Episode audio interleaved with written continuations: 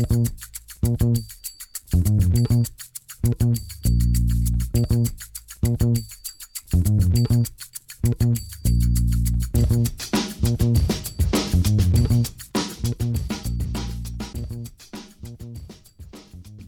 damit hallo und herzlich willkommen zu Football Rausch. Mein Name ist Tim Rausch und so jung wie heute kommen wir nicht mehr zusammen. Und ich freue mich, dass nicht nur Rahman Ruprell heute in der Leitung ist, sondern auch Christoph Icke Domisch. Hallo ihr beiden.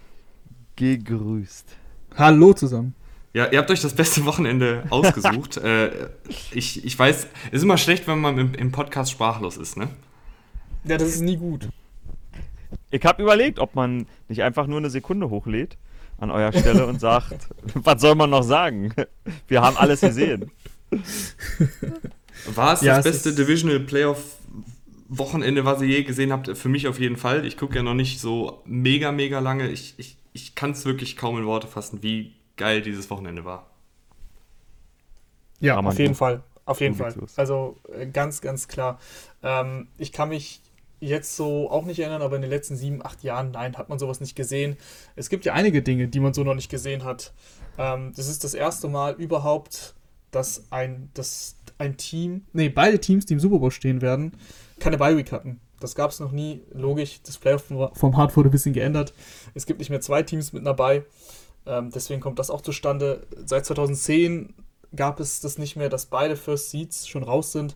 Also es gab einige Superlative. Ähm, drei drei Siege mit auslaufender Uhr. Ne, eigentlich vier, vier. Mit dem Overtime ja. waren es vier quasi Walk-Off-Siege.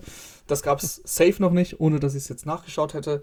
Ähm, einfach brutal. Superlative über Superlative. Das ist wirklich ähm, ohne Worte.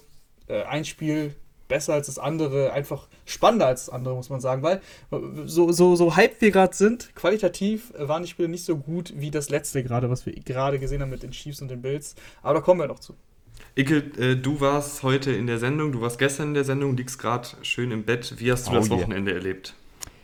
Boah, also ich bin ehrlich, das, äh, gestern habe ich nicht zu Ende geguckt, da bin ich in der Halbzeit pennen gegangen, weil ich zu müde war, aber äh, heute mit Chiefs Bills ähm, war uns allen, glaube ich, klar, wie Rahman gerade schon gesagt hat, dieses Spiel sollte eigentlich von der Qualität her nicht enttäuschen. Und äh, ich muss sagen, ich denke gerade darüber nach, wann gab es schon mal geile Divisional Rounds. Ich erinnere mich bewusst noch an die 212er Divisional Round. Ähm, da war Packers gegen 49ers. Das war dieses Colin Kaepernick-Spiel. Ähm, damals ein Fox-Spiel, wo Kaepernick irgendwie 150 Yards oder mehr gelaufen ist und 250 Yards oder so gepasst hat. Und ich erinnere mich noch, dass ich dachte, okay, geiler wird's nicht mehr. Da gab es nämlich davor äh, in der Nacht Baltimore Ravens gegen Denver Broncos in der Overtime.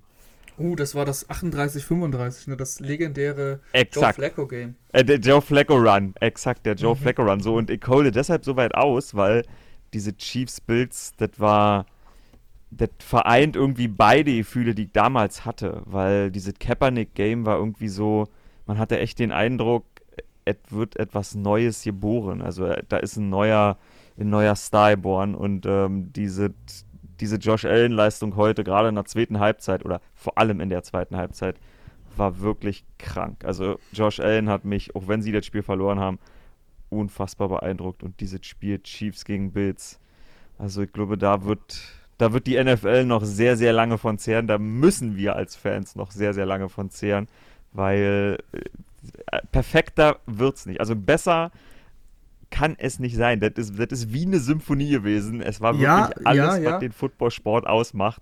Ich muss dazwischen grätschen. Muss dazwischen grätschen. Bitte. Wenn sie doch davon zehren sollen und müssen, müssen sie nicht die Overtime-Regeln anpassen? Ah! also, guck mal, guck mal, ich verstehe das. Ich verstehe das Ganze in der Regular Season vor allem. Du willst Verletzungen minimieren. Du willst die Spielzeit dadurch mhm. minimieren. Und die Overtime geht auch nur noch 10 Minuten mhm. in der Regular Season. Mhm. Aber kannst du diese Regeln nicht für die Playoffs ändern? Weil du änderst ja, ja. auch die Regeln, dass sie zum Beispiel 15 Minuten gerade ging. Ähm, zumindest war das die Clock, die angezeigt wurde. Ja, ja, ist richtig, ist richtig, ist länger. Und logischerweise, ja. logischerweise gibt es kein Unentschieden in, in, den Playoffs. Kannst du dich das auch noch ändern oder solltest du es nicht ändern? Weil das ist doch jetzt irgendwie ein Ende mit einem faden Beigeschmack, wenn du Josh Allen da siehst, wie er auf der, Ban auf, auf der Bank sitzt und ja, eine hm. Schnute zieht, zu Recht eine Schnute zieht, weil er kann, er hat nichts falsch gemacht. Sag du mal, Tim. Ja, ich äh, bin da ganz bei Rahman. Das, das Overtime-Dilemma hatten wir ja schon öfter. Ich finde es halt super schade, wenn wir sind jetzt nun mal in so einer Zeit, wo offensiver Football unfassbar wichtig ist und wir sehen so ein Offensivspektakel. Josh Allen fackelt alles ab, Gabriel Davis mhm. fängt über 200 Yards und vier fucking Touchdowns mhm. und dann sehen wir die Bills-Offensive gar nicht in der Overtime, in der Verlängerung, in dem entscheidenden Moment und das finde ich halt irgendwie nicht fair, ehrlich gesagt. Ja, ist es nicht. Äh, Romo hat es gesagt, das gleiche Schicksal ist Patrick Mahomes in seinem ersten AFC-Title-Game äh, widerfahren. Auch damals in äh, Kansas City, nur damals war Tom Brady derjenige, der den Ball nicht mehr hergeben hat. Ähm, das ist das Schlimme daran. Ich, ich, weiß, ich, weiß nicht, ich weiß nicht, wie man es besser machen sollte, außer dass man beiden den Ball gibt. Ja, natürlich, aber dieses Spiel, das würde ja nie enden. Das würde ja nie enden. sie würden beide wieder einen Touchdown scoren. sie würden beide wieder einen Touchdown scoren. Dann würden beide Defenses danach natürlich. Dann ist ein Field ja okay dann ist ein Field Goal okay. Also ich würde ja. sagen, äh, okay. logisch, wenn du einen Touchdown scorest, dann bekommt, äh, hätten jetzt die Bills den Ball bekommen und logisch müssen auch einen Touchdown scoren. Wenn sie das machen, dann gewinnt das nächste Field Goal. Aber wer Oder Field Goal, Elfmeter schießen. Wenn wir nur noch, genau, Elfmeter, Kicker. Aber am Ende, am Ende, die Kicker müssen äh, sich nach hinten arbeiten. Nein, 35, nein, nein, 40, 45. Das hat doch auch jemand mal vorgeschlagen, aber keiner will doch die Kicker sehen, genauso wie keiner die Schiedsrichter sehen will. Ähm, nee, keine Ahnung, aber so oder so. Ja finde ich, hat das einen faden Beigeschmack. Äh, Andererseits, ein fader Beigeschmack, ja. lass mich das noch sagen. Äh, die Bills-Defense äh, vor diesem ja. Spiel, oder anders, die Bills-Defense bis äh, in den letzten, ja, wobei in der zweiten Halbzeit, ich war schon, ich habe schon ein paar Momente, wo man dachte, okay, krass, Mahomes hat sie geknackt, aber die Bills-Defense ist das Beste, was dieses Team hat. Die Offense ist geil. Josh Allen war heute Neo in Matrix und hat alles gesehen und äh, die Matrix ausgelesen. Aber eigentlich ist die Defense ja das, was sich die Bills wünschen würden. Und trotzdem hat es nicht gereicht. Mahomes ja, war perfekt. Das war ich, ich, ich, muss aber sagen, ich habe Rahman, äh, ich glaube, so zwei, drei Minuten vor Abpfiff geschrieben. Mhm. Ist, es, ist es ein schlechter Take, wenn ich jetzt irgendwie die, die beiden Defensiven loben, loben werde? vor, weil, vor, weil, vor Abpfiff der Regular Season muss man dazu sagen. Weil, äh, weil ich fand, äh, ich fand, die, die ersten, sagen wir, dreieinhalb Viertel haben mhm. beide Defensiven das Beste gemacht. Du hast Josh Allen und Patrick Mahomes, die einfach auf einem anderen Planeten sind und dann geht es ja nicht darum, jetzt die irgendwie zu null Punkten zu halten, sondern es geht ja darum, die irgendwie so ein bisschen zu stoppen, irgendwie mal einen Stolperstein hinzulegen. Und ich fand, beide Defensiven sind mit dem richtigen Gameplan rangegangen, haben wenig Blitz gebracht, haben ähm, viel Zone Coverage gespielt, viel den Gegner zum Kurzpassspiel eingeladen und sichere Tackles gesetzt. Auch hier und da gab es natürlich dann die Big Plays, weil Josh Allen und Patrick Mahomes einfach unfassbare Talente sind. Aber dann dieser Einbruch, äh, zwei, drei Minuten vor Schluss, äh, den hat dann keiner kommen gesehen und deshalb werde ich jetzt die Defensiven hier auch nicht groß loben, weil ja, das war irgendwie dann ein total. Doch, doch. Mach mal. Äh, du kannst, natürlich kannst du die Defensiven loben. Das ist ja das Schöne am Footballsport, dass es irgendwann unerklärlich ist und genau das passiert ja, also das kann ich sagen in, ich würde so sagen, 13 Jahren, die ich Football verfolge. Das ist ja das Faszinierende daran und deshalb ist ja jemand, über den sprechen wir auch noch, wie Tom Brady so besonders gewesen, weil es gibt so eine, so eine Handvoll Menschen auf diesem Feld, die machen, dass die Regeln außer Kraft gesetzt werden. Und trotzdem ist alles gut gewesen von beiden Defenses. Aber Josh Allen hat heute diesen Olymp zumindest in dem Spiel mal beschritten. Und Patrick Mahomes hat den halt von Anfang an irgendwie beschritten.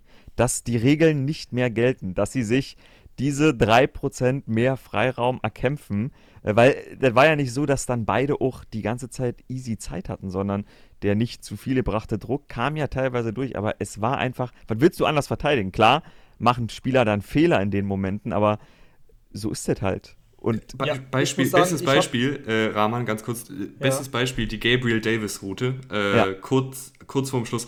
Dass Mike Hughes da hinfällt, hm. würde ich ihm gar nicht vorwerfen, weil wer rechnet als Cornerback damit, bei so wenig Zeit auf der auf Uhr, jeden, ja. dass die jetzt einen Double-Move laufen. Ja. Gabriel Davis tauscht an, täuscht an bei, bei Fourth Down, er läuft zum First Down-Marker. Nee, hast du falsch gedacht. Er geht doch zur Endzone. Ich meine, was, was, wie will man das verteidigen in der 1 gegen 1 Deckung? Also da mache ich Mike Hughes beispielsweise gar keinen Vorwurf, obwohl er da halt natürlich total dämlich jetzt aussieht. Nee, das nicht. Ich muss aber einen Vorwurf machen, und zwar den Bills. Weil es kann nicht sein, dass du mit 13 Sekunden auf der Uhr ein Field Goal abgibst und zwar 49 Jahre und kein 65 Jahre. Das geht überhaupt nicht. Ähm, zwei Sachen, die, das ist einfach zu leicht. Also die Completion of Hill ist zu leicht. Und ich meine, die Plays haben wir schon gesehen. Das, haben, das Play haben sie vor drei Jahren mal gelaufen gegen die Cowboys. Vor der Halbzeit. Ja, sorry, aber so ist es halt. Äh, gegen die Cowboys und das wurde sogar ein Touchdown, weil, weil davor gut geblockt wurde vor Hill. Und ähm, das Play danach ist noch viel schlimmer, weil das, was Romo noch im Live-Call gesagt hat, ich, ich will mir nicht selber auf die Schulter klopfen, aber das habe ich noch vom Play gesagt, du kannst doch jetzt nicht mit vier, Mann, vier, vier Männern rushen. Es sind ja. acht Sekunden auf der Uhr. Es sind acht Sekunden auf der Uhr. So, wenn sie in Fico-Range kommen wollen, muss es schnell gehen, ist klar. Ich hätte neun Leute in Coverage gedroppt, oder meinetwegen kannst du eigentlich alle in Coverage droppen. Du brauchst gar keinen Pass-Rusher, weil was will denn Mahomes machen, wenn du keinen Pass-Rusher hast, beispielsweise, oder sagen wir nur eins, zwei, dann Mahomes hat acht Sekunden. In acht Sekunden wird er es nicht schaffen, ähm, einen Mann frei zu bekommen, wenn du zehn Leute in Coverage hast. Wie soll das überhaupt gehen? Also, das, da, da musst du ja komplett pennen. Dann hast du den, den Dak Prescott-Moment, dass Mahomes eigentlich nur die Mitte alleine runterlaufen kann. Ja, also eigentlich kann er, genau, eigentlich kann er nur dann alleine runterlaufen oder er wirft das ganz, ganz lange Ding und das musst du natürlich mit zehn Leuten in Coverage verteidigt bekommen. Aber du kannst nicht vier Leute als Pass Rush einsetzen und Roma hat es dann auch sofort danach gesagt, dass das nicht geht. Also das ist halt einfach schlecht. In 13 Sekunden, weiß ich nicht, wie viele Yards am Ende waren, 40 oder so, oder 45, äh, das Feld runterzukommen. Sorry, aber e egal wie müde du bist, egal wie gut du davor gespielt hast, äh, Overtime rechne ich ihn nicht an, du bist platt, alles gut, aber in 13 Sekunden kannst du das nicht erlauben. Patrick Mahomes, 188 Yards nach der Two-Minute-Warning. Josh Allen, 102 Yards nach der Two-Minute-Warning, vier Touchdowns, jeder jeweils zwei. Aber wenn, wenn, ihr die, wenn ihr die Achterbahn der Gefühle miterleben wollt, könnt ihr auch einfach übrigens bei unserem Twitter-Account äh, reinschauen. Also es, es, war wirklich, es war wirklich Wahnsinn. Oh, und ich jetzt noch ein Fun Fact. Viel mehr. Mhm. Den droppe ich noch dazu, sorry Tim. Und zwar, weil ich es gerade äh, lese. Äh, es ist the second most in the last two minutes. Und an the most erinnere ich mich. Ravens Vikings 2013, das ist so ein Schneespiel. Ich glaube, das gibt es auch auf ja, YouTube. Ja. Kennt, kennt ihr den von euch? Super, ich ich, ich kenne kenn die Sequenz, das sind super viele Touchdowns auf jeden Fall. Absolut. kann man, kann man mal auschecken. War halt eine nicht ganz so große Stage. Ähm, und ein bisschen mehr Slapstick, aber es ist nicht mal die das meiste, aber postet, das war wirklich... Die NFL postet diese Highlights jedes Mal, wenn die Ravens gegen die Vikings spielen, deswegen ja, habe ich es schon gesehen. Ja. Ähm, aber ja, das ist auch absurd gewesen. Nee, also sonst, ansonsten sportlich, ähm, um nochmal ein bisschen aufs Spiel äh, zurückzukehren, ich meine, die haben ja auch davor drei Viertel gespielt.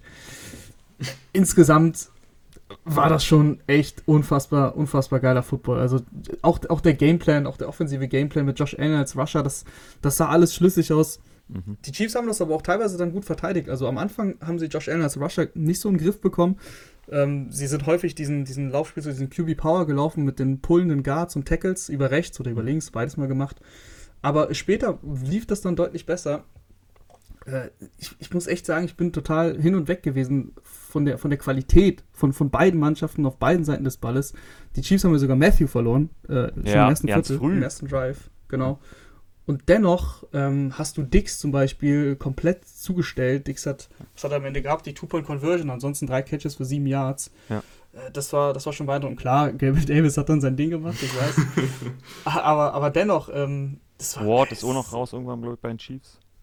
Genau, der kam aber wieder zurück. Der kam wieder zurück. Der ah, kam wieder zurück, okay. Ja, ja, der hat ganz zum Schluss nochmal ein äh, Dix-Play verteidigt. So oder so, Krass. völlig verrückt. Ich muss, ich muss sagen, ich verstehe nicht und ich glaube, dass auch das ein bisschen den Bills am Ende, man kann immer sagen, ein paar Gründe nennen, was am Ende den Sieg gekostet hat, aber ja. warum, warum ähm, Sean McDermott seine, seine Linie nicht durchzieht, seine aggressive Linie, die er am ersten Drive hatte, zweimal Fourth Down dafür gegangen, Touchdown noch erzielt, dann sind sie einmal bei, hatten sie 4 Ton 1 an der eigenen 35, ich weiß, eigene 35, aber bei dem Spiel gab es sowieso keine Regeln, keine Gesetze. Du hast ja. einfach ja. Streetball gespielt. Ja. Warum du da puntest, der Punt wird returned für, glaube ich, 25 Yards, fünf Plays später sind die Chiefs in der Endzone. Sowas kostet dich halt auch am Ende so ein bisschen das, das Ding. Ja, zwei Spieler, die ich in der, in der Chiefs-Defensive noch hervorheben würde, ähm, um hier auch nochmal ein bisschen beim Sportlichen zu bleiben. Melvin Ingram, wirklich eine sehr, sehr gute Neuverpflichtung, hatte jetzt immer mal wieder Splash Plays und auch in der Partie hier und da einfach mal Druck auf Ellen ausgeübt. Ja. auch wenn Allen dann natürlich jemand ist, der dann auch gern das Tackle bricht und doch noch ein Play macht, aber immerhin hat Ingram Druck ausgeübt und Nick Bolton. Ich weiß nicht, ob wir schon so viel über ihn geredet haben, Rahman, Habt aber nicht? Äh, der Rookie-Linebacker äh, macht echt viele, viele Plays. In Coverage ist er noch ein bisschen wackelig, aber gerade in der Laufverteidigung ist der Typ eine absolute äh, Rakete. Ja, der hatte dieses, er hatte dieses Megaspiel, das war Thursday Night Football. Deswegen hatten wir das hier nicht. Ähm, das war damals gegen die Chargers. Mhm. Ansonsten mhm. hat er auf jeden Fall mega Ansätze gezeigt. Ich finde auch, ähm, dass es aber auch ein Auf und Ab war. Also heute war es auch wieder gut, aber es war auch schon einiges nicht so gut. Deswegen ist auf jeden Fall ein mega Talent. Ähm, aber die Konstanz, äh, die kommt jetzt noch, sagen wir es mal so. Ike, willst du noch was loswerden zu Chiefs Bills? Oh, also ich muss, äh, ich bin nicht so der Sean McDermott-Fan, bin äh, nicht äh, immer überzeugt von ihm und ich glaube, ich, boah, war, ist so viel passiert. Der letzte echte Drive, bevor es unrealistisch wurde, bevor die Playstation übernommen hat. Bevor, genau, bevor es Madden wurde. Ja, bevor es Madden wurde da fand ich, weil du gesagt hast, Rahman, das mit dem Josh Allen laufen lassen, war gut, das war super gut. Aber da hat er ein oder zweimal zu viel. Mhm. Ähm, da haben es die Chiefs auch dann irgendwann echt, also sie haben es halt auf dem Schirm gehabt, sagen. So ist es. So ist es. Deshalb da, finde ich, hat man gesehen, okay, vielleicht fehlen noch die 3%, vielleicht haben sie deshalb am Ende auch äh, verloren. Äh, deshalb, ähm, was soll man dazu noch sagen? Das war, glaube ich, eins der krankesten Footballspiele ever und ich werde es mir morgen nach dem Aufstehen nochmal angucken und werde es nicht bereuen, wieder 3 Stunden 30 da zu sitzen und werde es mir wahrscheinlich in ein paar Wochen nochmal angucken und kann es jedem nur empfehlen. Das sind gute drei Stunden irgendwas, die man in seinem Leben verbringen wird. Gleiches gilt ja eigentlich für den 30-27 Sieg der Rams gegen die Buccaneers. Äh, das war ja das erste Highlight äh, des, des Abends. Auch hier eine sehr, sehr langweilige Partie und dann auf einmal zack, zack, zack, vier Fumbles der Rams, äh, ein verschossenes Field Goal und die Buccaneers waren wieder voll drin. Wie habt ihr die Partie erlebt, Rahman? Ich fange mal mit das, dir an. Das, das, also erst war es, wie du gesagt hast, langweilig und vor allem qualitativ von den Bucks auch einfach schlecht. Die O-Line hat, äh, ja, Brady ja überhaupt keine Zeit gegeben. Klar, äh, Worths hat gefehlt, das hast du gemerkt. Es war aber trotzdem zu viel. Also, das, das, da ging ja gar nichts. Also, mhm. Der hat keine zwei Sekunden Zeit gehabt. Und Tom Brady, der wirklich den Ball schnell loswirft, hatte keine Option. Und dann wurde das Spiel betrunken. Also, dann, dann war es wirklich völlig wild, völlig absurd. Da sind Dinge passiert, ja, keine Ahnung, die passieren halt alle zehn Jahre mal.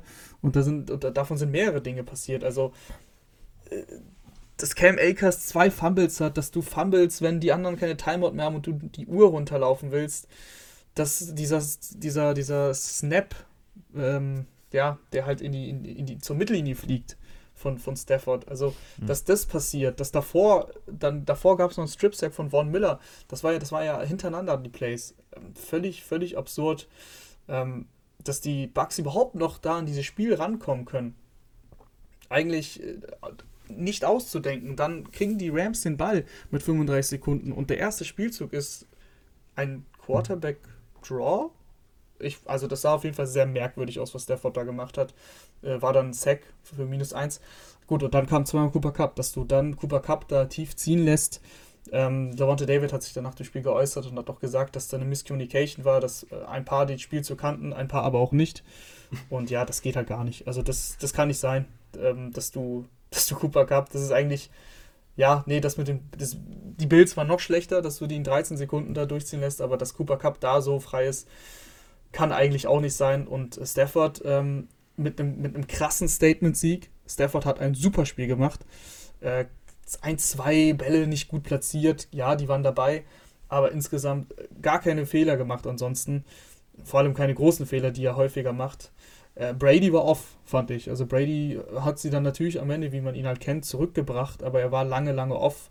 Ähm, ja, so, so Kleinigkeiten einfach. Also in der Pocket, finde ich, hat er sich sehr gut bewegt, aber Ballplacement fand ich äh, ein paar Mal schwierig. Aber am Ende, des, am Ende des Tages. Ja, also Ende, Tyler Johnson hat er einmal bei Third Down äh, nicht getroffen. Ja, aber ich erinnere mich genau an den, an den, genau an den Ball. Mhm. Und den wirft ja Brady nicht ohne Grund so, würde ich sagen, sondern genau deshalb, weil er halt immer erlernt hat, dass er den Ball so wirft, dass er auf jeden Fall nicht intercepted werden kann. Das ist erstmal die Nummer 1 Devise. Und wenn er den vorne hinlegt, ich erinnere mich an die zweite Slome, wo ich denke, ah, okay, vorne sehe ich zwei blaue Trikots, der wisst schon, warum er ihn dorthin wirft und den fängt halt entweder Godwin oder Antonio Brown, wenn sie mit dabei sind, so doof das klingt. Ja, äh, kann auf Aber jeden Fall gut dabei, sein. Ja. Hm, ja. so oder so fand ich, waren aber noch andere Würfe dabei, also auch auf Evans ein paar, ja. ähm, die, einfach, die einfach ein bisschen off waren, aber das hatte auch seine Gründe, weil die Offensive Line halt überhaupt nichts gehalten hat und Aaron Donald hat ein Aaron Donald-Spiel gemacht. Das war völ völliger Wahnsinn. Äh, auch von Miller richtig stark. Leonard Floyd hat Druck gemacht, also das war einfach ein überragender Spieler, D-Line der Rams. Und im Endeffekt das gepaart mit einem Matthew Stafford, der eben keine Fehler gemacht hat, hat dann gereicht. Aber lass uns noch mal ganz kurz über die Calls am Ende sprechen. Äh, Stafford kriegt den Ball mit wenig Zeit auf der Uhr und die Buccaneers callen erst Cover to Man, äh, wo dann Sean Murphy Bunting 1 gegen 1 ohne große Hilfe gegen Cooper Cup das Duell verliert. Und dann ein All-Out Blitz, wo am Ende Antoine Winfield, der wirklich ein überragender Safety ist, aber auch der äh, hat seine Schwierigkeiten, den Cooper Cup zu decken. Ist das Icke, findest du, ist das der richtige Call, da so aggressiv zu gehen und sagst du, okay, es ist halt jetzt schief gegangen, wenn es gut gegangen wäre, würden wir jetzt nicht darüber sprechen? Oder bist du dann eher jemand, der sagt, etwas vorsichtiger? Also, ich sag mal so, ich hab's gesehen und hab mir gedacht, okay, deshalb waren Belichick und Brady zusammen die größten aller Zeiten, weil ein guter Headcoach weiß an der Stelle des Spiels, dass er nicht das Spiel zu gewinnen hat, sondern das Spiel gewinnt oder verliert dir Tom Brady. Heißt also, die Devise muss sein, du musst in die Overtime kommen. Eigentlich hat ja auch kein Mensch mehr darüber nachgedacht, nicht in die Overtime zu kommen, wenn man ehrlich ist. Ähm, und vorher rutscht halt Murphy Bunting auch noch aus bei der Completion. Ähm, sonst hätte er ihn, sonst hätte er ihn vielleicht äh, sozusagen ähm, den Ball betten können oder defenden können. Äh, natürlich der falsche Call. Selbst wenn es funktioniert, ist es nicht der richtige Call. Und ich sag mal so, Rahman hat es ja gesagt, Matthew Stafford hatte jetzt keinen schlechten Tag, im Gegenteil, er hat eigentlich wirklich fast keine Fehler gemacht. Ich kann verstehen, wenn man vielleicht als, als Defensive Coordinator vom Gefühl her geht und sagt, okay, krass, Stafford hat ein paar Mal Happy Feet gezeigt, hat vielleicht auch ein paar Mal wirklich Druck bekommen, so wie beispielsweise Brady die ganze Zeit hatte.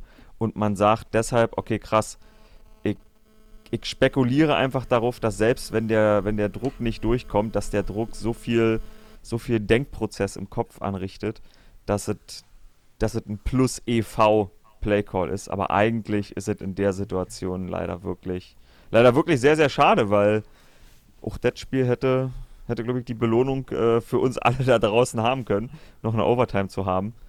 So eben nicht. Aber Ike, ähm, eine Frage noch. Wir haben gerade über Stafford auf viel geredet. In den Playoffs bisher spielt er top. Äh, natürlich kann man darüber reden, dass er in der regulären Saison sehr inkonstant war über weite Strecken. Aber jetzt in den Playoffs wirklich top, super routiniert. Und dann hast du Stafford, du hast zwei First-Round-Picks für ihn abgegeben, er ist die, der Franchise-Quarterback.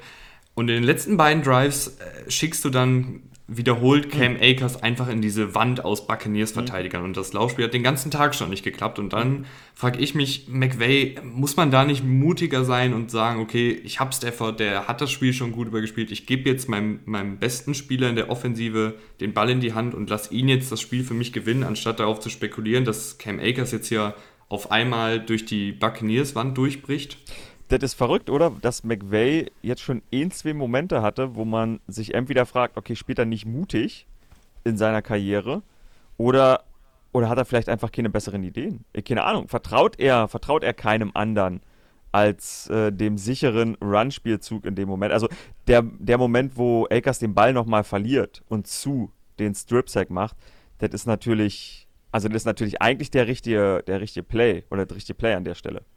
Oder von welchem, von welchem Plays redest du? redest auch schon Ja, doch, Play, ich, ich frage, ob, ob du das sagen würdest, dass du da einfach Akers dreimal in die Wand laufen lässt. Ja, und dann halt voll, also absolut, ja? ganz okay. sicher, weil du bist ja, du bist ja, ähm, also du musst ja die Uhr runterspielen. Ja, ich, also, ich hätte mir halt gedacht, Stafford kann doch auch einen First Down noch erzählen per Pass, weil er spielt so gut die ganze Saison. Also nicht nee, die ganze also, Saison, aber in dem Spiel. Ich, glaub, ich, finde, ich finde, das war der Moment, wo es okay war. Du hast aber davor mhm. ungefähr zweieinhalb Viertel gehabt, wo sie nach dem 17 zu 3, nach der Bombe auf Cup, Ähm, wo übrigens auch wahnsinnig verteidigt. Also ja. klar, Stafford guckt lange auf Van Jefferson, aber du kannst nicht Van Jefferson gefühlt trippeln mhm. oder zumindest doublen und lässt Cooper Cup halt komplett aus den Augen. Aber gut, danach ähm, haben sie extrem auf den Lauf gesetzt. Also davor, der erste Drive waren fünf, fünf Pässe, glaube ich, hintereinander. Also da haben sie, da haben sie den Lauf ignoriert, weil sie wussten, okay, die, die Bucks Run Defense, die ist gut, müssen wir nicht unbedingt testen. Hat auch geklappt. Mit der Führung im Rücken haben sie dann mehr auf den Lauf gesetzt und vor allem bei First Down sehr, sehr viel auf den Lauf gesetzt. Äh, fand ich auch also, schwierig. Also, ich verstehe ja. deshalb, dass sie, sie haben jetzt, ich guck gerade, sie haben 30 Rush-Attempts gehabt und die hatten ja eine Struggle-Phase im November, die Rams. Und als sie im Dezember so ein bisschen den Kopf aus der Schlinge gezogen haben, ähm, da haben sie mehr auf den Lauf gesetzt und trotzdem hat Stafford immer mal wieder die ein oder andere Interception geworfen. Also ich sag mal so, nachdem was die Saison über passiert ist, verstehe, glaube ich, oder kann ich zumindest mir mich reindenken in, in McVays Gedankengang. Nämlich, er weiß oder glaubt zu wissen, dass er Stafford ein bisschen, ich nenne es mal, helfen muss, für ihn vielleicht auch manchmal schützen muss, ähm, den, den etwas zu gute Hero-Play rauslassen zu wollen. Und also ich, ich saß im Studio, ich weiß noch, ich saß im Studio gerade bei dem letzten, wo Akers den Ball verliert und habe gedacht, okay, McVay lässt den Ball passen und hält damit die Uhr an und sie schaffen es damit nicht und Brady kriegt zu viel Zeit zurück und wir können uns alle zurückerinnern, wie wir vor fünf oder sechs Jahren äh, im Super Bowl, als das 28-3 aufgeholt wurden, am Ende alle uns das angeguckt haben oder drüber nachgedacht haben und gesagt haben, was macht Kyle Shanahan da? Wieso wieso, wieso versucht er den Pass zu spielen und läuft nicht den Ball, um die Uhr runterzulaufen und dann kassiert, und so ein Typ ist Matthew Stafford, dann kassiert in dem Super Bowl damals Matt Ryan die Sacks und Matthew Stafford ist jemand, der diese Sacks genauso kassiert, wie sie ein Matt Ryan kassiert, weil er eben halt maximal Top 10 ist und nicht Top 5. Er läuft halt nach hinten und er kriegt den Ball halt nicht weg. Und ich glaube, das war echt also, das muss echt in Sean Aber das McVays ist ja ein anderes Play. Also, ja. also wenn, du, wenn Stafford in der Situation Sack hast, ist ja nichts passiert. Die Uhr läuft. Das ist ja besser als eine Incompletion, also ein Sack. Und du brauchst ja kein Das ist wahr, ja, okay. Ja. Du pantest ja eh am Ende, wenn du es nicht schaffst. Ich finde, dass du ein bisschen mit dem, mit, dem, mit dem Game gehen musst. Du musst das Gefühl für das, für das Spiel haben. Und das, mein Gefühl für das Spiel war, was, was Tim auch gesagt hat, dass ähm, dass du halt drei Viertel lang gesehen hast, dass der Lauf nicht klappt. Ich meine, guck dir den Statsheet an, der Lauf ja, klappt nicht. Und klar, ganz am Ende bin ich auch dafür, den Ball zu laufen, dass er den dann fummelt. Blöd gelaufen. Ja. Ähm, aber, aber davor, äh, dann einmal, das, das Ding war ja, ich glaube spätestens, wo, wo es diesen Mist-Snap gab. Weil das war mhm. direkt nach dem Strip-Sack sind mhm. sie in Empty gegangen. Es war Empty Formation, obwohl sie mit 14 geführt haben im letzten Viertel oder mhm. vorletzten, äh, ich weiß es nicht. Nee, war im letzten Viertel. War im letzten. Viertel. Und da war er dann kurz mutig, ja, dann gab es den Snap und dann hat er sich gedacht, der geht nicht mehr in, in die Shotgun heute, weil das brauchen wir nicht. Mhm. Ähm, dachte er zumindest. Die haben es dann doch gebraucht, aber so oder so, ich glaube, das war ein Play, was, wo er dann endgültig äh, zugemacht hat, McVay, und sich gedacht hat, nee, das spielen wir jetzt konservativ zu Ende. Am Ende ist es gut gegangen, weil, mhm. weil äh, Matthew Stafford Hero Ball gespielt hat und das aufgegangen ist und Cooper Cup ist einfach eine geile Sau. Cooper Cup, ähm, ich habe das schon mal hier gesagt, finde ich, find ich komisch, dass in der MVP-Diskussion, wenn man über Jonathan Taylor spricht, was viele machen, aber Cooper Cup dann nicht erwähnt, das finde ich komisch. Für mich hat er einen deutlich besser, also deutlich höheren Einfluss. Ich meine, er steht jetzt auch im Championship-Game. Ähm, Jonathan Taylor sitzt auf der Couch. Von daher, ähm, das auch nochmal auch noch gesagt. Aber ansonsten kann man, glaube ich, zu dem Spiel jetzt auch gar nicht mehr viel sagen. Ja, aber ich finde, man hat im letzten Drive, wo Stafford dann wirklich das, das Spiel für die Rams gewonnen hat, auch gesehen, warum sie den Trade gemacht haben. Ich, ich denke nicht, dass ein Jared Goff das rumgebogen hätte in der gleichen Situation. Nein, denke ich auch nicht.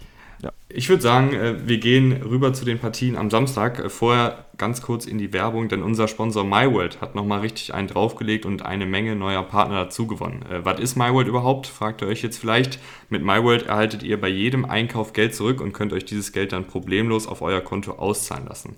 Egal ob ihr im Edeka Online-Shop den Einkauf bestellt, euch beim Mediamarkt die neuen Kopfhörer angelt, damit ihr Rahman, Icke und mich in Top-Qualität hören könnt, oder euch bei Adidas ein paar neue Laufschuhe sichert, weil mehr Sport war ja der Jahresvorsatz. Wenn ihr über MyWorld auf diese Shops geht, kriegt ihr einen Teil des Einkaufspreises zurück. Ihr könnt euch ganz einfach über den Link unten in der Podcast-Beschreibung anmelden, supportet damit uns und euren Geldbeutel. Also Link ist unten in der Beschreibung und ich würde sagen, wir gehen rüber und zwar zu den 49ers, die Aaron Rodgers äh, zum vierten Mal in den Playoffs äh, nach Hause schicken. Ja. Icke, fangen wir an. Hast, du hast das Real Life schon gesehen jetzt, oder? Icke. Ich habe, ich habe das Real Life leider noch nicht gesehen. Ich habe nur Highlights von der zweiten Halbzeit gesehen, aber bis zur Halbzeit habe ich geguckt und äh, kann oder möchte erstmal sagen, dass ähm, die Packers gerade mit den First 15 äh, sehr, sehr gut aussahen. Also wirklich hervorragend aussahen. Devontae Adams sah super aus. Und natürlich lief dann schon in der ersten Halbzeit einiges nicht ganz so glatt. Aber also ich, ich habe halt wirklich von der zweiten Halbzeit nur Highlights gesehen. Aber was ist bitte in der zweiten Halbzeit passiert, dass auf einmal nichts mehr ging? Kann mir das jemand von euch erklären? Rahman, ich würde sagen, ich fange an mit der Defensive und du knüpfst dir dann das Special Teams der Packers vor. Ist das ein Deal? Okay. Ja, mach. mach also def defensiv haben die 49ers wirklich einen, einen, sehr, sehr guten Job gemacht. Also sie haben viel, viel Zonenverteidigung gespielt. Sie haben keine sonderlich aggressive Defensive in dem Sinne gespielt, sondern mit vier Leuten konstant Druck ausgeübt. Und wenn du diese Bend-Don't-Break-Defensive spielst, die die 49ers gespielt haben, mhm. dann, dann ist es enorm wichtig, dass du sehr, sehr gut kommunizierst, weil logischerweise Zonenverteidigung ist viel Kommunikation. Wer übernimmt jetzt wen? Was passiert, wenn Devonta Adams von Zone A nach Zone B läuft? Und du musst super solide tackeln. Und die 49ers haben wirklich, und das sind dann so, ich sag mal, die Basics im Football, die haben sie richtig gut gemacht. Kommunikation, Tackling, Disziplin, war alles da. Sie hatten zwei verpasste Tackles, äh, laut PFF, in der ganzen Partie, was ein enorm guter Wert ist. Fred Warner hat die Mitte des Feldes richtig, richtig gut patrouilliert, hatte drei mhm. Targets in seiner Deckung, einen Catch für null Yards zugelassen. Und wenn du halt Rogers Adams wegnehmen kannst, weil mhm. du ihn doppelst, weil du mit sehr, sehr guter Kommunikation in der Zonenverteidigung agierst, dann ist diese Offensive halt auch nicht so unfassbar gefährlich. Ich meine, Randall Cobb hat die besten Jahre schon hinter sich, Alan Lazar sieht ab und an mal gut aus, hat aber in der Partie auch kaum Separation kreiert. Ja, Tony. Außer bei einem halt Play, wo ihn Rogers oder? komplett verpasst hat. Ja, Tony ist ja schon länger. Ähm, ja, ja, Tony, genau, ja, ich weiß, aber in dem Spiel finde ich der Tight End. Äh, Dick Wara. Ja. Sorry, mach weiter, halt einfach, weiter. Der fehlen einfach ja, das, das war's eigentlich. Ja, die, und die, Aaron die Jones. Die, mhm. ja. ja, die fehlen die Optionen. Du hast Aaron Jones, neun, neun äh, Catches, äh, zehn Targets und, und Adams mit elf Targets auch neun Catches. Mhm. Und dahinter hat dann jeder. Ja, weil das Scantling war nicht mit dabei, richtig? Der war genau, der äh, nicht gesund, der war nicht fit. Der war nicht fit, ja. Und ja. dann, dann, dann fehlt es dir einfach. Also ja. wenn du, du bist auch einfach dann zu ausrechenbar, wenn du alles auf, auf Adams machst und Aaron mhm. Jones in Space einsetzt. Das, das war ganz gut. Ähm, das Big Play vor der Halbzeit, was ja auch keine Punkte eingebracht hat, mhm. das war nach dem ersten Drive das einzige Splash Play, was sie so hatten. Sonst viel klein-klein ja, und das klein-klein hat halt auch nicht geklappt.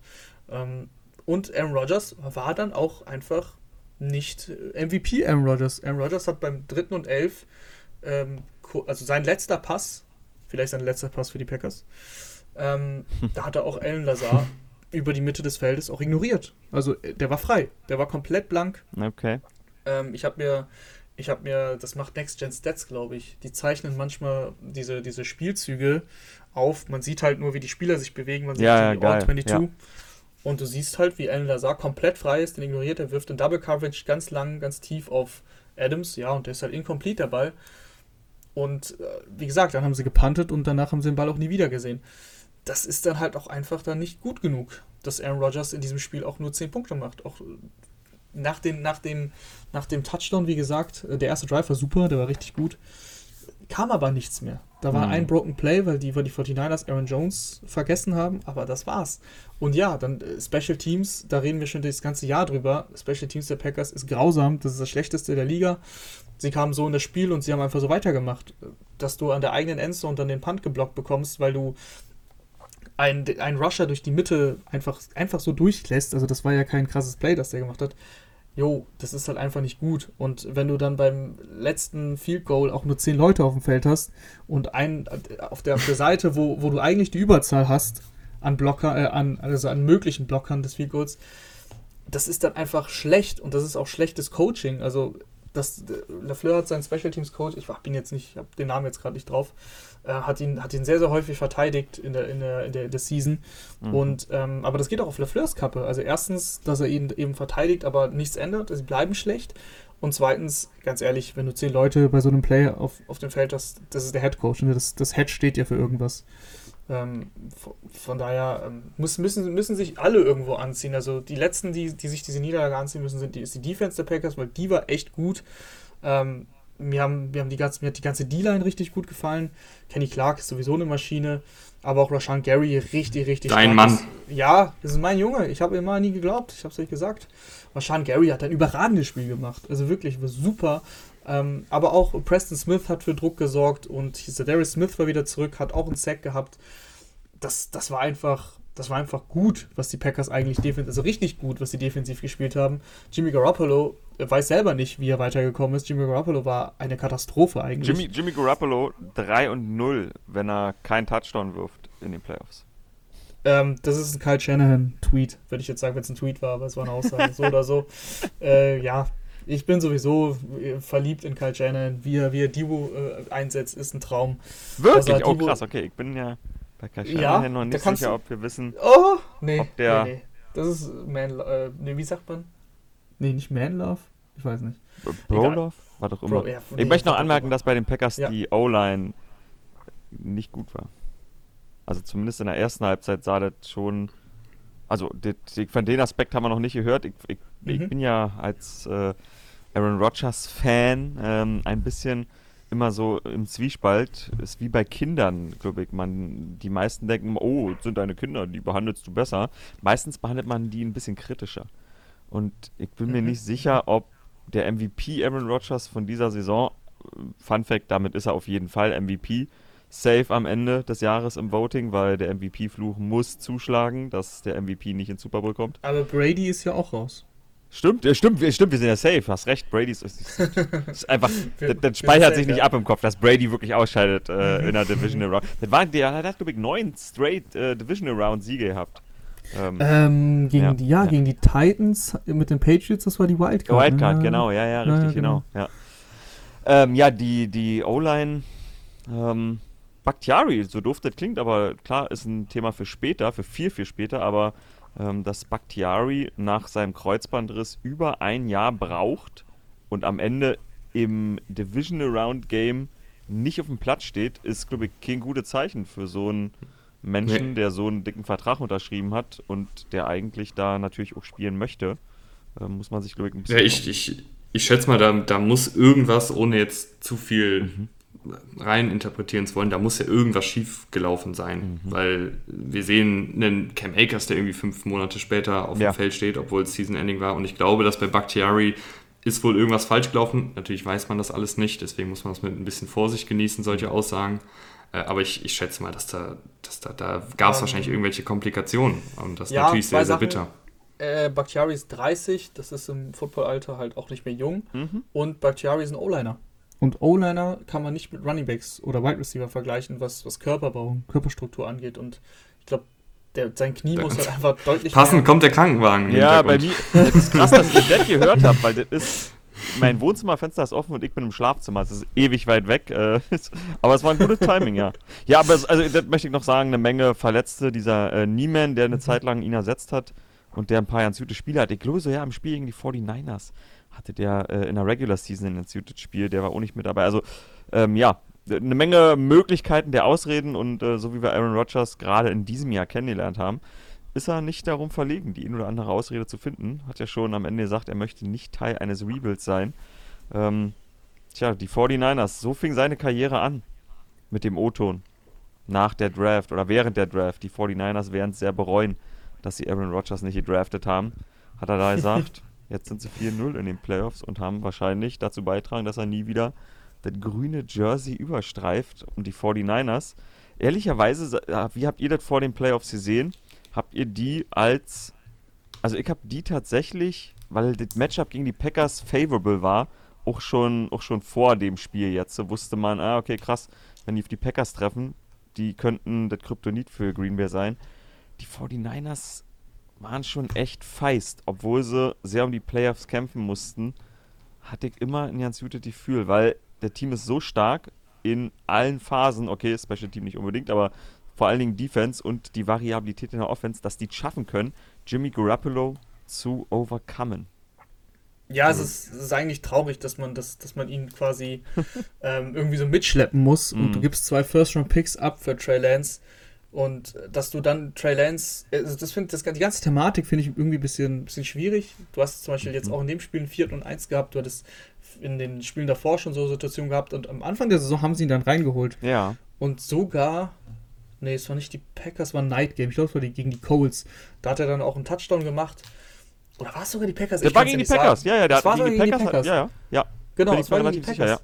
An der Goal-Line reingekommen, Touchdown. Korrekt. Also, das hat er ja nicht verlernt. Mhm. Das, das kann er ja nicht verlernt haben. Also, mhm. dass er jetzt nicht so sicher im Werfen ist, okay, alles gut. Aber das hat er ja nicht verlernt. Und dass du dann beim vierten Eins mit, mit äh, Mitchell durch die Mitte läufst, wenn auch noch Trent Williams äh, als, als Fullback und Tight End dann mhm. ähm, nach rechts, Boah, nach rechts Das geht. ist illegal, das sollte illegal sein.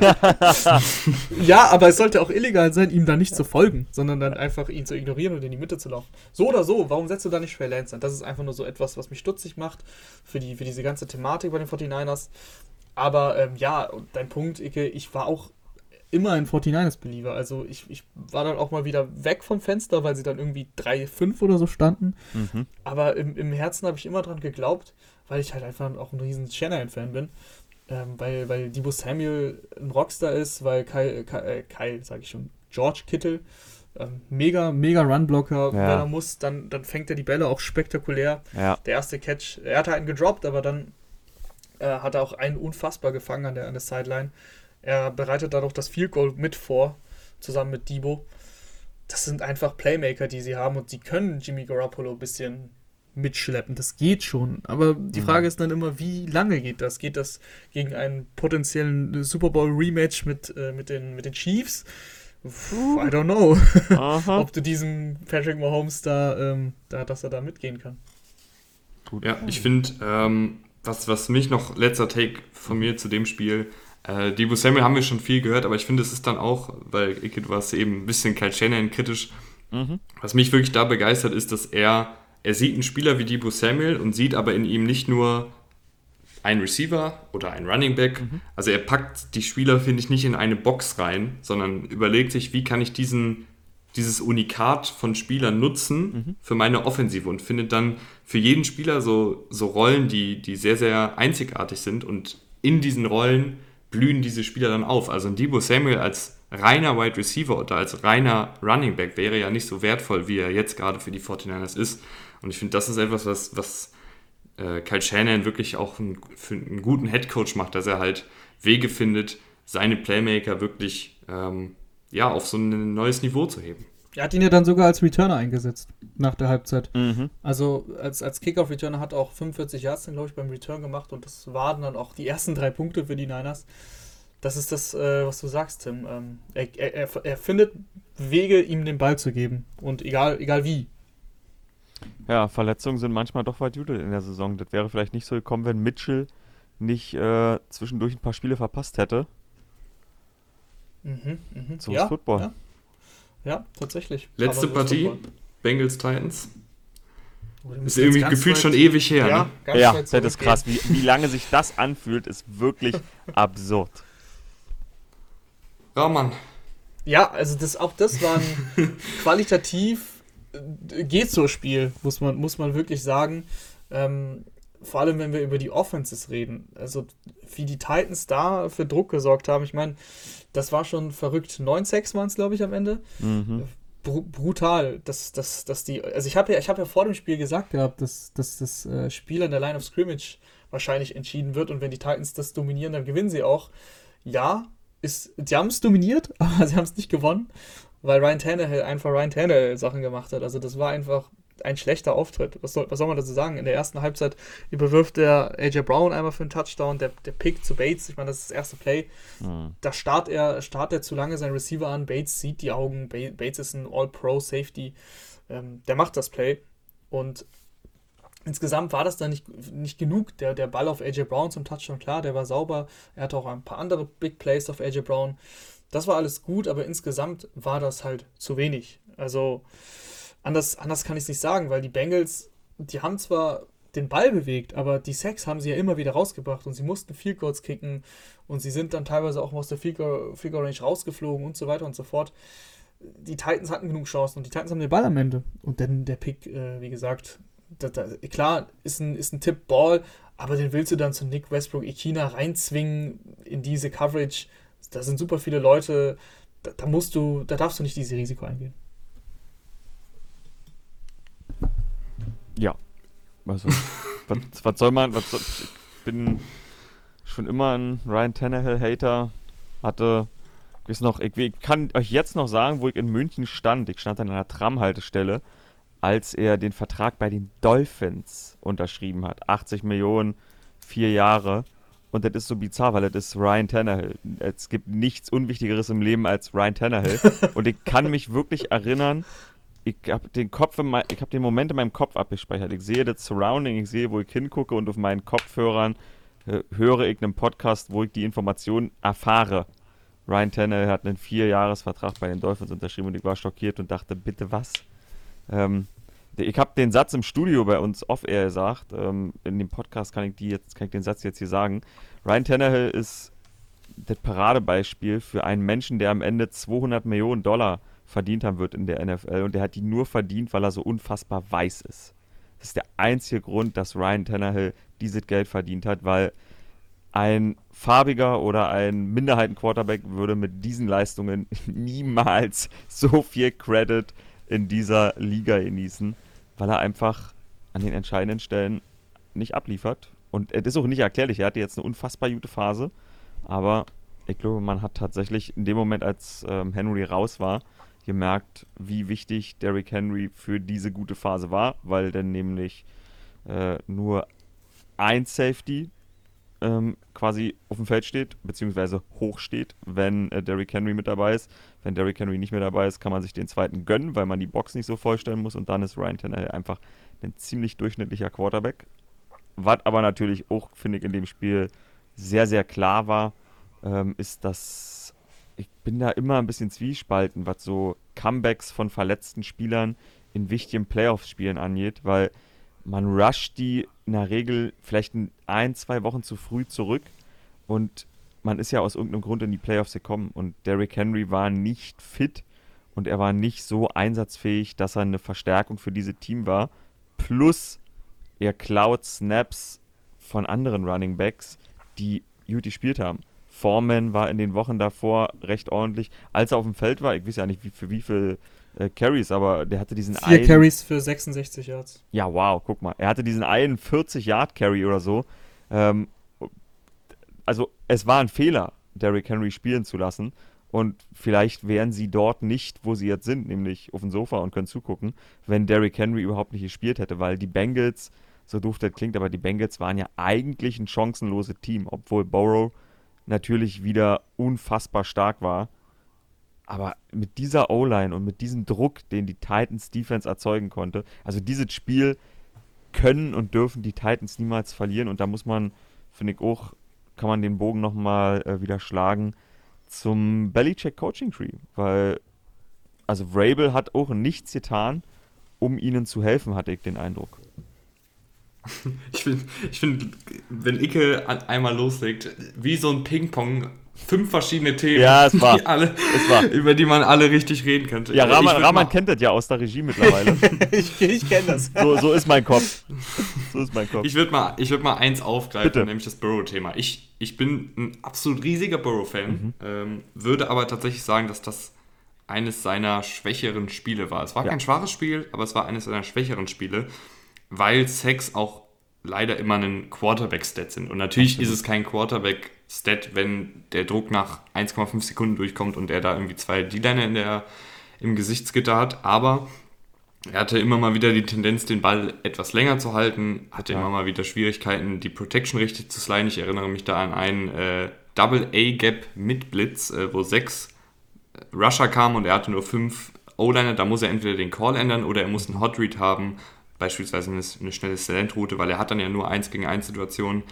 Ähm, und hier und da wirkte er einfach ein bisschen überfordert, was aber auch völlig in Ordnung ist äh, für, einen, für einen Quarterback, der in seinem zweiten Jahr ist. Aber dann hat er ja, wie Matthew Stafford, äh, am Ende äh, die, die, die tiefe Outroute auf Jamar Chase äh, getroffen, was war übrigens auch ein sehr guter Playcall war. Sie hatten zwei Outrouten außen und eine Seam-Route durch die Mitte gegen äh, Cover to Man und dann hat der, oder es war es war auf jeden Fall Cover 2, ich weiß nicht, ob es Man oder Zone war, äh, aber auf jeden Fall hatte dadurch Chase außen Platz, weil der Safety in der Mitte auf die Seam-Route geschaut hat. Das war ein sehr, sehr schöner Play-Call.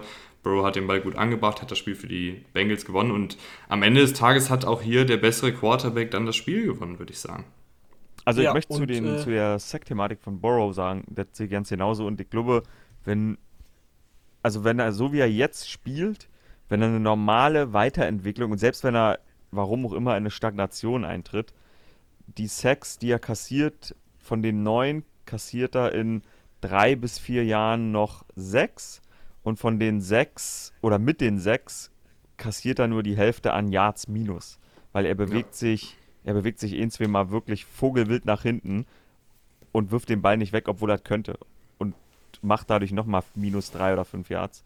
Äh, hier liegt dir, hier dir vollkommen recht. Und ich würde nochmal, ähm, wer Bock drauf hat, guckt euch mal Cardinals Rams die erste Halbzeit an ich weiß, er hat jetzt hier gerade nichts zu suchen an der Stelle, aber Kyler Murray hat nicht im Ansatz die Qualität, in der Pocket sich zu bewegen, wenn von irgendeiner Position Druck kommt, wie sie Joe Burrow jetzt schon hat. Also was dieser Mensch, Joe Burrow, hinter dieser O-Line fabriziert, gerade in dieser Saison, ist absurdes Tanjut. Dafür, dass der so jung ist, dass der das alt noch lernt und dafür, dass er die Fehler macht, die du beschrieben hast, Tim, ähm, ist das trotzdem schon, ist das schon magisch was der spielt manchmal. Noch eine Personalie, die ich hervorheben will, oder eigentlich zwei, aber erstmal die, die, die erste, die uninteressantere. DJ Reader, echt ein richtig mhm. starkes Spiel gemacht in der, in der Mitte der Defensive Line. Einige Big Plays gehabt, ähm, zwei Tackles for Loss waren dabei und auch einmal, ein, zweimal Henry halt eben richtig gut äh, hinter der Line of Scrimmage gestoppt. War da, war da die ganze Zeit eigentlich ein Unruheherd bei den, bei den Bengals. Die ganze D-Line hat mir eigentlich ganz gut gefallen. Mir gefällt es mhm. auch richtig gut, wie, wie die Bengals ein paar Mal ihren Pass-Rush geschemt haben. Ähm, das hatte mir schon gegen die Raiders ganz gut gefallen. Da sind ein paar kreative Konzepte dabei, dass du mal Overload über die, über die eine Seite spielst und dann ist, glaube ich, auch mal Trey Hendrickson sogar in, in Coverage gedroppt. Ähm, und dann hattest du halt über die linke Seite vier Leute gegen drei, war, war ein Sack oder ein Tackle for Lost auf jeden Fall. Also so oder so hat mir das ganz gut gefallen, was die, was die Bengals Defense insgesamt auch gemacht hat. Und wir müssen über Money Mac reden, oder? Also Evan McPherson, Rookie-Kicker, mhm. kommt in die Liga als Fünftrunden-Pick und, und, und jeder lacht, dass, dass die Bengals einen Kicker gedraftet haben. Und ähm, ist, jetzt, ist jetzt 8 von 8 in den Playoffs, haut dieses Ding da rein, geht vorher zu Joe Burrow und sagt dem, hey du, ich denke, wir sind, wir sind durch, wir machen das Ding. Äh, unfassbar. Also ich habe den, ich den zufällig in der Preseason gesehen. Es ist immer so, jetzt, jetzt ist man total übersättigt mit Football und im August ist es so, man lechzt nach Football. Und ähm, dann, dann schaue ich mir auch mal Preseason an und ich habe ich hab den gesehen und ein paar 50er gemacht. Das ist eigentlich ein ganz guter Mann. Mhm. und der zieht das echt dann halt durch. Ja, absurder Typ. Abs also, so doof das klingt, aber äh, das Front Office der Bengals hat sie in die Position gebracht, wo sie jetzt stehen, nämlich im AFC Title Game. Ähm, Burrow drafted, ihm Chase dazu geholt, anstatt noch einem O-Liner. Okay, mehr als diskutabel, wie wir jetzt gesehen haben, aber zumindest gehört es ja zum Erfolgsrezept dazu. Und der einzige draftete Kicker ist äh, McPherson in Runde 5. Scheinbar haben sie auch etwas in ihm gesehen. Ähm, wirklich, wirklich cooler, cooler Dude. Lasst uns äh, noch ganz, ganz flink auf die Conference Championship Spiele blicken. Äh, jeder, würde ich sagen, ein der wichtigste Takeaway, den ihr habt für die Partie, also das wichtigste, keine Ahnung, der wichtigste Spieler, die, die wichtigste Position Group, das, was ihr beim Coaching sehen wollt, was auch immer, äh, und wer gewinnt. Äh, Rahman, ich würde sagen, du fängst mal an. Ähm, ja. Ähm, wir fangen mal an mit den Chiefs und den Bengals. Das ist das erste Spiel und ich habe da richtig Bock drauf. Also wenn, wenn die, wenn die O-Line ein bisschen besser hält als gegen die Titans und ich glaube, das wird sie, klar äh, ist, ist, ist ähm, Chris Jones da ein Problem, der könnte ein Problem werden. Aber wenn du den irgendwie in den Griff bekommst, da muss die Interior Line halt viel besser spielen. Die war, die war das ganz große Problem jetzt gegen die Titans.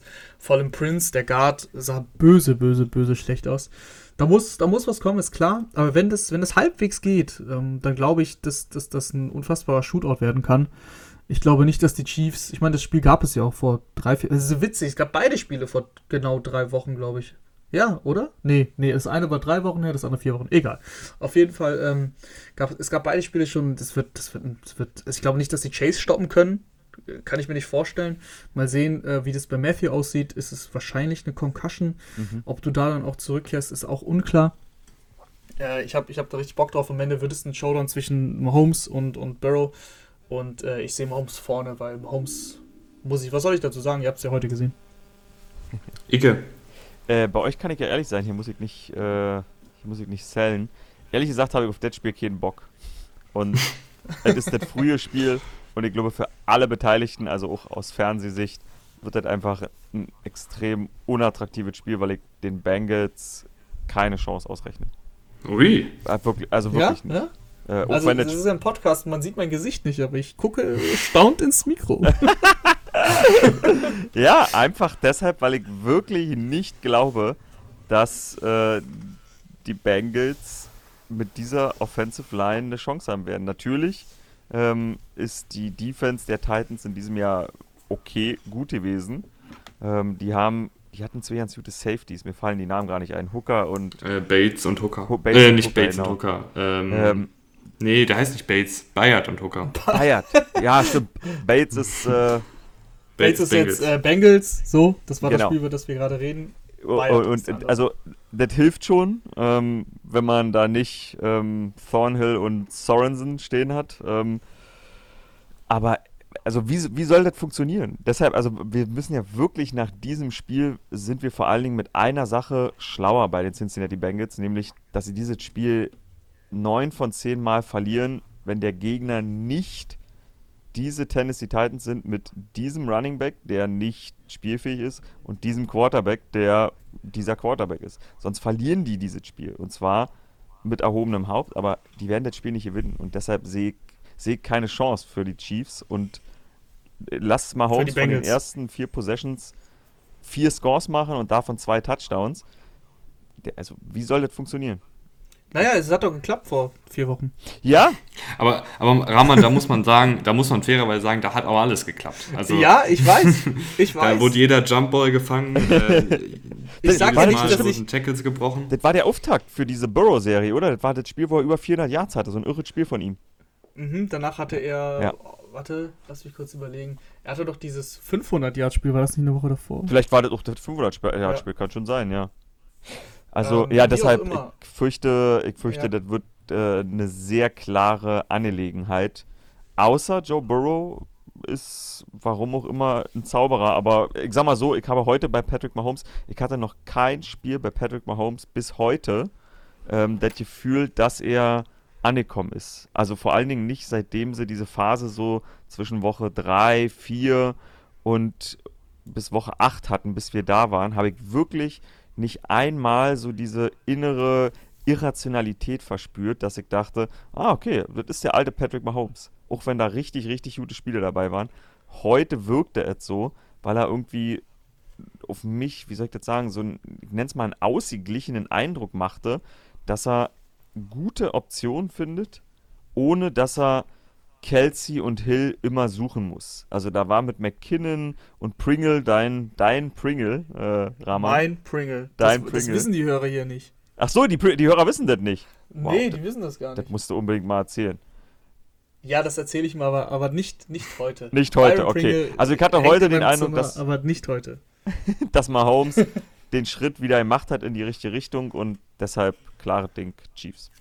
Ja, ich glaube, der, also kurzer Takeaway von mir noch, ich glaube, der, der einzige oder ein Weg, wie die Bengals gewinnen können, ist, wenn die Chiefs äh, zu kompliziert denken. Also mm. ich fand, das war heute bei, bei drittem und eins in der Red Zone, dass sie dann mit dem Backup Titan eine Shovel Option laufen. Das brauche ich nicht. Nee, das brauche ich nicht. Also du hast, du hast Patrick Mahomes, äh, dritter und eins, lass den Typen, gib dem Typen einfach den Ball. Das ist wie All Out Blitz nach 27-3 Comeback von Tom Brady. Ja, ich, ich, ich brauche sowas nicht. Exakt. Also klar sieht das dann cool aus, wenn es klappt, aber wir haben auch gesehen, dass da schon mal ein Fumble entsteht, dass da mal irgendwie eine Interception ja. entsteht oder sonst was. Spiel, lass, gib einfach mal Holmes den Ball in die Hände, versuch nicht zu kompliziert zu denken. Ähm, wir sind hier nicht im Zirkus. Ja. ich, muss, ich, muss, ich muss ganz ehrlich sagen, ich muss ganz ehrlich sagen, ich fand's cool. ich fand's cool. Wisst ihr warum? Weil, also sie haben es sie ein, zwei Mal gemacht. Ähm, ich weiß, ich verstehe den Grundgedanken, dass man Mahomes natürlich den Ball geben will. Aber sie haben zwei Plays gehabt. Das eine war ein bei Fourth and One. Ja. Ein Play-Action auf McKinnon. Da haben sie die angetäuscht, dass Burton den läuft, haben sie aber nicht gemacht. Und Burton war dieses Jahr 9 von 9, glaube ich, bei ähm, Fourth and Short oder äh, ah. mhm. Dritter und Kurz. Und sie haben, also das sehen ja die, die anderen Gegner, die studieren die ja, mhm. die schauen ja Tape. Und wenn du dann in dem Moment aber das Play antäuscht und dann das andere Play läufst, das mit McKinn, dann ist das halt in dem Moment ein Überraschungsmoment. So, Blake Bell und Quarterback Sneaks ist halt auch bisher zu 100% aufgegangen. Er geht in diese Position, jeder rechnet mit einem Quarterback. Ist einfach ein starkes Play von der Defense. Also, ich finde, wie du gesagt hast, wenn es aufgegangen wäre, sagt alle, wo, was, für, was für ein Genius, Andy Reid. Ähm, man muss auch mal damit leben, dass die Defense ein Play macht. Ja. Das ist nur, das ist nur meine, meine, meine drei Cent zu dem Thema. Aber ich gehe auch mit den, ich gehe auch mit den Chiefs. Ähm, wenn Burrow nicht da alles abfackelt und die Defensive. Bengals Defensive ist nicht zu unterschätzen, auch die Secondary mhm. ist, ist gut und kann vielleicht auch hier und da mal einen Turnover forcieren, gerade bei Mahomes, obwohl er ja halt jetzt so ein gutes Spiel hat. Ähm, wenn ich den ja. Satz noch sagen kann, dieser äh, Larry Ogonjobi, der jetzt sich gegen die Raiders verletzt hat, der tut mhm. den schon weh. Vor allen Dingen, weil Henriksen jetzt nach seiner Concussion nicht so gut aussah. Ich glaube, so gut wie die Secondary ist, wenn du nicht vorne wenigstens, ohne dass du Druck bringen, also zusätzliche Rusher bringen musst, einen gewissen Druck bekommst, dann kannst du halt ah. Patrick Mahomes nicht outcovern. Obwohl sie, sie haben Hubbard, sie haben Henriksen, das, mhm. also mir reicht das auf Edge. Okay, okay. Beziehungsweise Ogunjobi ist ja eh Defensive Tackle, aber. Ja, stimmt ja auch. Ja, ähm, ja ich glaube, das, das geht schon. Es wird okay. Henriksen muss, halt, muss halt abliefern. Ja. Henriksen mhm. äh, hatte, glaube ich, gegen die Raiders, ähm, wenn er drauf war, hatten sie 40% Pressure Rate, wenn nicht nur 10. Also ja. er ist halt super wichtig, der muss dann halt liefern. 49ers gegen Rams. Die 49ers haben beide Spiele gewonnen und irgendwie, ich weiß nicht, was es ist, aber die, die 49ers sind ein beschissenes Matchup für die Rams. Auch Aaron Donald hat in, in zwei Partien dieses Jahr gegen die 49ers vier Pressures gesammelt. Ne? Aaron Donald hat wirklich die ganze Liga auseinandergenommen, aber irgendwie klappt es gegen die 49ers nicht so gut. Weil Jimmy G Und, nicht wirft. Deswegen klappt es ja, nicht. Ja, aber auch, weil die, weil die Rams, ich glaube, die passen schematisch defensiv nicht so richtig gegen die offensiven Stärken der 49ers die, die Rams-Defensive ist, ist dafür gebaut, das, das tiefe Passspiel wegzunehmen. Die ist dafür gebaut, Druck durch die Mitte aufzubauen. Aber wenn du dann gegen eine Offensive spielst, die unfassbar viel Play-Action-Rollouts macht, die unfassbar viel Outside-Zone-Läufe macht und die auch in dieser Welt des Kurzpassspiels und Yards nach dem Catch lebt, da, dafür ist diese Rams-Defensive eigentlich nicht so richtig ausgerichtet, oder?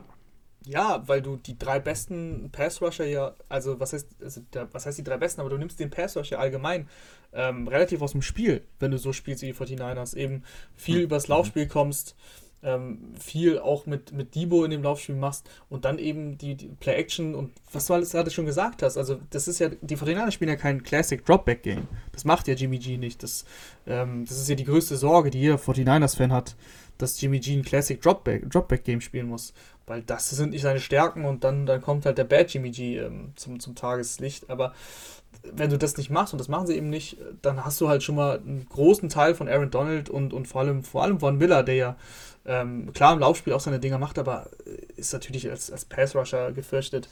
Ähm, die nimmst du dann schon ein bisschen aus dem Spiel. Und das ist die große Stärke der, der, der, der Rams. Also äh, Ramsey, klar, auch, aber auch das äh, heutige Matchup hätte ich jetzt gesagt, das, das ist eigentlich so das, was, was Ramsey auszeichnet und selbst da hat er jetzt das eine Play gegen Mike Evans zugelassen. Aber auch da, auch in diesem Matchup, Debo wird so viel rumgeschoben.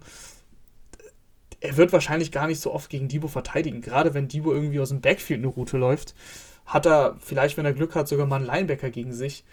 Das, das, die 49ers sind, glaube ich, gegen viele einfach ein unangenehmes Matchup, weil sie eben so vielschichtig auch sind und dabei ihren Quarterback, ihren Quarterback kaschieren. Das ist eigentlich echt faszinierend. Ich gehe trotzdem mit den Rams übrigens. Ich glaube irgendwie, Stafford ist gerade heiß. Ich, ich vertraue dann irgendwie am Ende des Tages doch dem besten Drei gute Stafford-Spiele in Folge, ich bin mir nicht sicher. Also gehst du mit den, gehst du mit den Fortinanders, Rahman? Nee, ich will erst noch Icke ausreden lassen, ich überlege mir das. also sagen wir mal so, es wird auf jeden Fall eine Festivität für Menschen wie mich, die immer oder relativ häufig anhand des Quarterbacks den, den Zweifel begründen für ein Team. Und ich zweifle an beide, aber ich habe eine irrationelle Liebe für Jimmy Garoppolo, einfach weil er ein unfassbar schöner Mann ist. Ich habe zwei Trikots von Jimmy Garoppolo. Ich habe Was hast du, zwei? Ich habe zwei Trikots von Jimmy Garoppolo. Ich hm. habe sowohl ein Patriots Garoppolo als auch einen San Francisco 49ers Garoppolo. Das ist übrigens auch sehr geil. Das ist so ein Special Jersey, ne? Das hat du meine Sendung an. Äh, absolut, stimmt, das könnte ich eigentlich wirklich mal zeigen. Ja, ich habe mir damals bei mhm. den Patriots äh, einen Garoppolo gekauft, als ich dort war, weil ich echt dachte, dass der Tom Brady mal ersetzen würde. Ähm, ja, ich habe so einen so einen kleinen Spot für Jimmy Garoppolo. Ich finde den einfach, warum auch immer, finde ich das gut, äh, dass er so ist, wie er ist. Und deshalb halte ich tatsächlich zu den 49ers. Ich finde faszinierend, ich weiß, das sind immer so die uninteressanten Christoph Dommisch, der Journalist, interessiert sich dafür Geschichten, aber Tyler Rapp, der Safety, der letztes Jahr gedraftet wurde, oder dieses Jahr, ich weiß nicht, auf jeden Fall er nee, jung. Nee, ist es schon, ja, aber ich glaube, sein drittes Jahr. Drittes Jahr? Oh shit, okay. Aber mal einer von den wenigen Draft-Picks, die die Rams überhaupt gezogen haben und einer, der liefert, den sie nicht wieder wegschicken. Der ist jetzt schon zwei Wochen mit einer Concussion raus. Sowas macht mir immer Sorge. Ähm, und ich glaube, deshalb ist das vielleicht ein Spiel, wo Jimmy Garoppolo, man will nicht das Classic Dropback-Game haben, aber vielleicht eins, wo Kittel mal wieder über die Mitte 180 Yards rauslässt. Und deshalb glaube ich tatsächlich, weil ich einfach nicht glaube, dass Matthew Stafford fehlerfrei durchkommen wird, wenn er ein normales Spiel hat. Und das ist kein normales Spiel, sondern das ist ein Spiel, wo einfach der fucking Pass Rush der San Francisco 49ers auf ihn wartet. Und dann dieser Whitworth-Ersatz, ähm, der da heute schon auf dem Feld war, das war irgendwie alles okay für dieses Spiel, aber ich glaube, das wird nicht gegen die 49ers reichen. Und dann haben wir Rematch. Ich gehe, ich gehe auch mit den 49ers. Ui. Weil Kyle Shanahan McVay owned. Ähm, okay. Die direkte Bilanz ist, glaube ich, 7-1 oder. Nee, zu 0, glaube ich. Zu sogar 0. zu 0? Ja. Wahnsinn. So oder so, ähm, ich, ich, ich, ich habe ja, hab mich ja schon geoutet, also was soll ich noch sagen? Ähm, Kyle Shanahan ist für mich der beste Coach der Liga. Ähm, nicht, wie er Entscheidungen trifft, das, kann, mhm. das kritisiere ich auch ab und zu, aber einfach wie eine Offense designt. Ähm, ich finde, es gibt nichts Schöneres. Von daher gehe ich mit, mit den 49ers und äh, du hast auch ein paar gute Gründe genannt, äh, Icke. Der, der Pass Rush, ich, die sind einfach gerade heiß. Also ich weiß, die Rams waren mhm. auch mega gut, aber ich traue irgendwie auch nicht zu, dass. Ich traue Matthew Stafford nicht zu, dass er drei Spiele in Folge hier so fehlerfrei spielt. Ich glaube, jetzt kommt das Spiel, wo er wackelt. Die Rams, die Rams haben zu viel Druck. Die Rams spielen zu Hause, die Rams wollen den Heim Super Bowl das, das, das 49ers, äh, die 49ers-Fans werden ähm, in der Überzahl sein in Los Angeles. Trotzdem wird der Druck bei den Rams liegen. Und äh, dann wird es auch eine vogelwilde Partie. Also, das ist, glaube ich, sicher. Das, die Partie wird wahrscheinlich auch ziemlich betrunken sein. Aber irgendwie glaube ich an die 49ers. So, liebe Leute. Ich würde sagen, äh, ja, wir verabschieden uns mal langsam. Hast du jetzt gesagt, was Oder? du denkst? Nee. Ich bin für die Rams. Ah, doch, gut. Hat er, hat er ganz ich, ich glaube an die Rams. Ah, ja, okay. Ich glaube an die Rams. Und ich glaube auch daran, dass das Schlaf uns allen ganz gut tut. Um jetzt hier mal eine Carsten Spengemann-Überleitung zu ah, machen. Ah, ja! Äh, um mal, um mal äh, jetzt ins Bettchen zu kommen. Icke, vielen, vielen Dank, dass du da warst. Sehr gerne. Ähm, wenn euch die Folge gefallen hat, gerne äh, Bewertung dalassen. Bei iTunes kann man das ja neuerdings auch. Oh yeah. Und nächste Woche geht es dann weiter. Äh, Icke, viel Spaß im Fernsehen. Dankeschön. Und Rahman, gute Nacht. Und ihr da draußen, danke fürs Einschalten und bis zum nächsten Mal. Ciao. Ciao, ciao.